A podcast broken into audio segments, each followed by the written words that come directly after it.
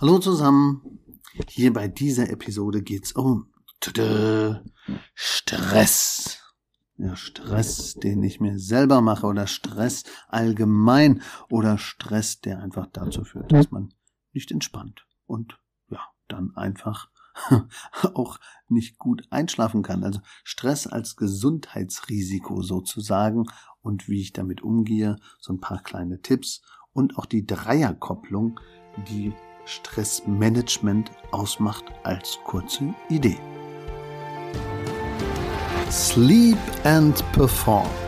Willkommen in deinem Podcast für mehr Wachheit im Alltag durch erholsame Nächte. Mein Name ist Markus Kamps. Ich bin seit über 20 Jahren Schlafberater aus Leidenschaft und dein Sleep Performance Coach und wünsche dir nun viel Spaß bei den Episoden. Ja, hallo zusammen. Heute geht's in dieser Episode um das Thema Stress dich nicht. Ja, also Stress als Gesundheitsrisiko. Ein Gesundheitsrisiko ist Stress allerdings natürlich, wenn es im Übermaß auftritt. Also ein bisschen Stress ist überhaupt gar nicht schlimm. Es gibt auch Leute, die unterfordert sind und das ist natürlich dann eher schlecht. Also man sollte aber aufpassen, dass wir nicht im Übermaß den Dauerstress haben und dass dann das so eine Anspannungsphase auslöst, auch gerade am Abend, weil das ist ja entgegengesetzt zum entspannenden Situationen, die wir brauchen, um dann einfach besser einschlafen zu können. Also die Häufigkeit, die Vielfalt, die Dauer sowie die persönliche Bewertung einer Situation entscheidet eben, was eben negativer, was dann eben negativer Stress ist und wie ich ihn erlebe. Ein gestresster Mensch empfindet, dass die Situation seine Kräfte und Bewältigungsmöglichkeiten immer extrem hochgefahren sind und fühlt sich dann auch nicht mehr dem Loslassen gewachsen und fürchtet eben auch negative Konsequenzen in jeder Situation und sieht die Dinge auch eher immer negativ. Schönes Beispiel ist da der, der nicht so gestresst ist, der guckt manchmal auf die Uhr und sagt, hey, cool, noch eine Stunde der, der ein bisschen gestresst ist und der sich selber Stress macht, der guckt manchmal auf die Uhr und sagt, oh, noch vier Stunden, nur noch vier Stunden. Ja, und da ist schon der erste Fehler, den Wecker bitte weg, ähm, aufs Sideboard setzen und bloß nicht drauf gucken. Also mach dir doch kein selber keinen eigenen Einschlafstress, indem du da ständig auf die Uhr guckst. Das muss nicht sein. Also, Stress ist also ein Ungleichgewicht zwischen der inneren und äußeren Anforderung an die Situation, an die Person oder an meinen Schlaf. Also dieses Hineinsteigern, das ist natürlich doof. Auslöser gibt's überall. Viele Situationen können eben Stress auslösen. Auf der Arbeit, äh, im Freundeskreis, beim Sport. Also im Grunde genommen vom Rhythmus her und vom Grundmuster, nur nochmal zur Wiederholung, ist ja Stress nichts Schlechtes. Es ist ja so ein Überlebenshilfe. Äh, also bei uns wird ja, wenn wir in einer bestimmten Situation sind, wir das Knacken im, im Gebüsch, dann denken wir noch an die Uhrzeit zurück und denken, oh, da kann jetzt irgendwie ein Tiger kommen, ist nicht so gut. Also mach mal was, Stressreaktion. Also Stressreaktion ist einfach Umfeld und erlerntes Wissen ähm, lest praktisch für mich jetzt sensibler werden und dann ist erstmal Herz-Kreislauf-System wird hochgefahren, also das Herz ist in Bereitschaft, mehr zu pumpen, damit ich schneller wegrennen kann. Die Muskulatur spannt sich an, ähm, ich bin praktisch voller Adrenalin und ja, dann kann ich mich entscheiden mit diesen drei Mustern, die in uns sind. Ja, Kampf, komm her, Tiger. Oder Flucht, ich renne lieber weg. Oder Todstellen, ich bin nicht da. Und genau diese Situation gibt es auch manchmal im Büro oder auf der Arbeit oder wo auch immer, auch im Privaten vielleicht. Also das sind bekannte Stresssituationen oder Stressreaktionen, die man dann eben hat. Ja, und blöd ist das meistens gerade, wenn man was besonders will, das nicht klappt. Und das ist beim Schlafen auch so. Schlafen, ja, ist wie eine Taube. Greife ich danach, fliegt sie weg, bleibe ich relaxed, kommt der Schlaf von ganz alleine. Deswegen sollte man Freiräume, Rückzugsmöglichkeiten, Entspannungsmöglichkeiten eben sehr, sehr ernst nehmen. Ja, wie ist das denn jetzt insgesamt mit dem Stress? Wie könnte ich den abbauen? Und dann vielleicht noch der zweite Punkt. Wie unterscheidet man da in diese drei Ansätze vom Stressmanagement? Ja, also ich gehe erstmal so ein paar allgemeine Tipps an. Ähm, Absprachen mit allen Beteiligten, damit die Erwartung und die Vorstellung für Beruf, Freizeit, Urlaub, Feiertage und so weiter nicht zu hoch ist. Das wäre ein Punkt, um Stress abzubauen. Dann eben vielleicht Delegieren von Aufgaben und ja, Erwartungen vor allem an sich selber, aber nicht zu hoch setzen und schauen, ob wir wirklich diese 100% Zielerreichung überhaupt brauchen. Manchmal reichen ja 70%, 50% auch schon aus. Unbedingt lernen, auch mal Nein zu sagen und sich nicht allen Wünschen von außen auch beugen. Ich brauche das Auto unbedingt am Freitag. Ja, aber mein Auto ist auch in der Werkstatt. Hm. Ja, nein, nicht immer alles machbar. Es ist einfach so, ich kann auch mal Nein sagen oder ähm, ja, das einfach auch nett erklären, ohne Spannung aufzubauen.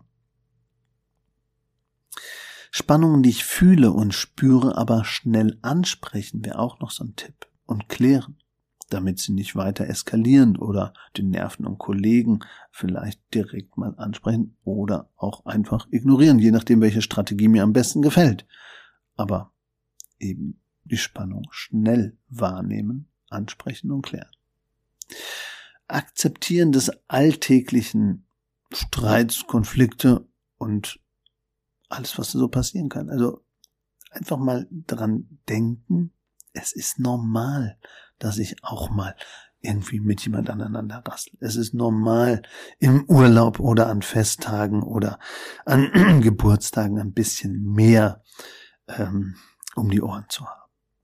Also akzeptieren der alltäglichen Konflikt- oder Streitsituation war der weitere Tipp. Dann Spannung schnell abbauen, hatten wir davor gesagt. Nein sagen hatten wir davor. Erwartung an sich selbst ein bisschen runterfahren und Absprache mit den Beteiligten. Das waren so bisher die Punkte. Und dann natürlich persönliche Freiräume, Rückzugsfreiräume nutzen, Ausgeglichenheit durch Entspannungsmöglichkeit schaffen und wirklich die Termindichte anders wählen. Und die innere Uhr mehr berücksichtigen, insbesondere was jetzt beim Schlafen Lerche Eule angeht und den richtigen zum Bettgehzeitpunkt. Damit ich eben das Leistungshoch nutze für die Arbeit und das Leistungstief oder vielleicht die Müdigkeitshoch dann einfach bei mir nutze, wenn ich wirklich müde bin, dann auch zu Bett zu gehen. Also Arbeitszeit und Schlafzeit besser abstimmen. Familienleben und Freundschaften weiter pflegen und gerade soziale Wesen sind natürlich dann immer ganz gestresst, wenn sie lange Zeit nicht mehr den Austausch mit Freunden oder Bekannten oder mit der Familie oder mit der Mutter hatten. Und dann kommt die Spannung fürs Loslassen noch mehr. Auch ich hätte doch und ich müsste doch ja dann einfach einen Wochentermin eintragen, der immer zehn Minuten Ausquatschen am Abend beinhaltet, wenn ich die Person mag und wenn mich das nicht aufregt. Ansonsten lieber Spaziergänge, Sport und genügend Schlaf einplanen und vielleicht auch auf die ausgewogene Ernährung, am besten zwei bis drei Stunden vor dem Zubettgehen achten. Und ähm, manche sagen auch so, Anti-Stress-Food könnte ich praktisch auch machen. Anti-Stress-Food sagen Experten gehören auf den Speisezettel. Das wäre jetzt Biogeflügel, Paprika, Papaya, Müsli. Also solche Sachen sollen wohl Anti-Stress-Food sein. Für mich ist noch wichtig, aus dem letzten Seminar, was ich gerade für Schichtarbeiter gegeben habe, da ist mir bewusst geworden, dass ähm, Stress und dieses Stressmanagement für viele gar kein, ähm, ja, gar kein bekanntes Thema ist. Also Stressmanagement unterteilt eigentlich in drei Bereiche. Wir haben den kognitiven Ansatz, das ist eher so diese schädlichen eigenen Gedankenmuster. Ich kann nicht schlafen, wäre zum Beispiel jetzt auf den Schlaf bezogen ein Muster. Aber wenn wir über Stress reden, dann ist es natürlich, dass ich mir selber Stress mache. Also das eigene kognitive Gedankenmuster angehen, das wäre natürlich im Grunde genommen das Wichtigste. Also positiv denken. Veränderungen in diesem kognitiven Muster herbeizuführen sind natürlich nicht einfach, aber sie sind ganz entscheidend, weil ich mich selber sonst unter Druck setze und sonst einfach die Psyche, ja, mich nicht zur Ruhe kommen lässt. Also der kognitive Ansatz sind Glaubenssätze und vorgefasste Meinungen zum Thema jetzt in dem Fall bei dem Schlafen, ich kann nicht schlafen. Ja, dann sage ich mir doch ganz easy, wenn ich schon nicht schlafe, dann ruhe ich mich nur aus. Fertig. Das wäre da eine interessante Lösung. Dann haben wir noch das zweite Themenfeld beim Stressmanagement. Das ist der instrumentelle Ansatz. Ein schädliches Umfeld, die Umwelt, Stressoren oder vielleicht auch das Thema Arbeitswelt oder auch Zeit. Also mit Zeit ist im Grunde genommen Zeitmanagement gemeint. Und da geht es auch um die Umgestaltung des Arbeitsplatzes oder der Strukturen oder der Gespräche oder der Pausenzeiten oder der Arbeitspraxis.